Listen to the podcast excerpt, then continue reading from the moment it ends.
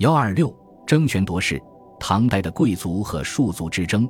唐太宗为了能长久地维持统治政权，立太子一事成为一大心病。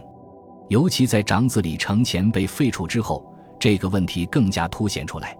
太宗曾经主义的人选包括魏王李泰和吴王李克，但在权衡利弊之后，意识到应立晋王李治为太子。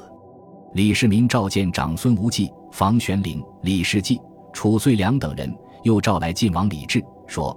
我三子一弟所为如是，我心诚无聊赖。说完便倒在床上，抽出佩刀就要自杀。长孙无忌等人大惊，拉住后忙问唐太宗原因。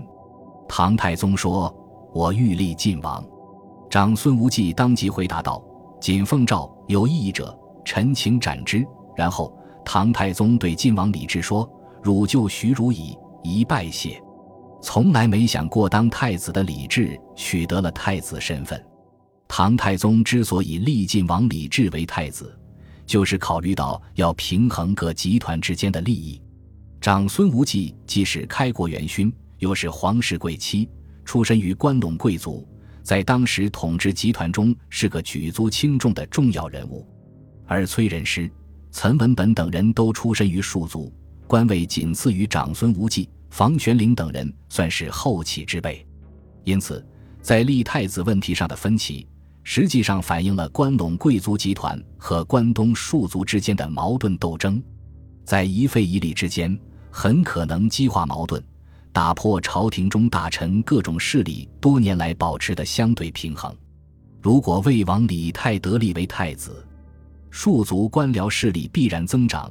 长孙无忌为首的关陇贵族自然要加以反击，宗室诸王也将掀起争夺皇位的斗争，而发生新的政变，势必两败俱伤，削弱唐王朝的统治实力。另一方面，唐太宗虽然提拔了大量庶族出身的官僚，关陇集团在唐朝政权中仍然占有十分重要的地位，在这种关键时刻。唐太宗当然不能以牺牲关陇贵族为代价去助长庶族官僚的势力。如果立中坚信人物晋王李治为太子，既照顾了关陇集团的利益，也不致引起庶族官僚的强烈反对，这是唐太宗改立李治为太子的根本原因。公元六百四十九年，时年五十三岁的唐太宗李世民病逝于翠微宫寒风殿，将李治托孤于长孙无忌和褚遂良。